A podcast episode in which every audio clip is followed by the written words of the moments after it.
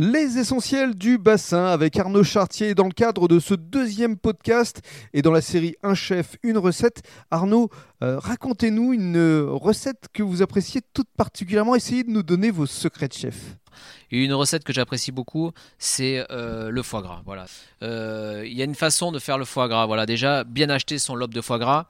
Alors, comment Comment Comment est-ce qu'on arrive à bien l'acheter? Alors, comment est-ce qu'on arrive à bien l'identifier? Voilà, c'est beaucoup visuel. Voilà, si vous allez chez votre boucher, voilà, essayez de voir un petit peu le visuel. Il faut qu'il soit dur, il faut pas qu'il soit trop mou, bien ferme, assez gros. Le prenez pas trop trop petit, sinon c'est compliqué après à travailler. Mhm.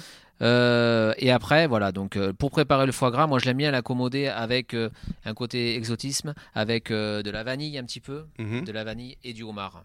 Voilà, c'est des produits de luxe. Ah oui, un peu. il faut se faire plaisir, voilà. C'est ça. Donc on, réalise comme une terrine de foie gras. Donc on dénerve le foie gras, on l'assaisonne comme il faut avec du piment d'Espelette. Voilà, n'utilisez pas de poivre, mettez du piment d'Espelette. Mhm. Gardez le produit, pensez au produit. Le piment d'Espelette, un petit peu de fleur de sel, une pincée de sucre. Et, euh, ça suffit. Mettez pas d'alcool, gardez le produit brut. Mhm. Et ça, on le passe au four, donc un petit peu, on le passe. Donc on dénerve le foie gras, on aromatise comme ça, on gratte un petit peu une gousse de vanille dessus et on le passe au four à 180, mais histoire de le passer 5-6 minutes, mais vraiment pas plus, histoire de faire transpirer le foie gras pour pouvoir le reconstituer, donc soit dans une terrine ou soit dans un film étirable qu'on étire sur un poste de travail mhm. et on le roule après, donc, euh, et après avec du homard, voilà, c'est top.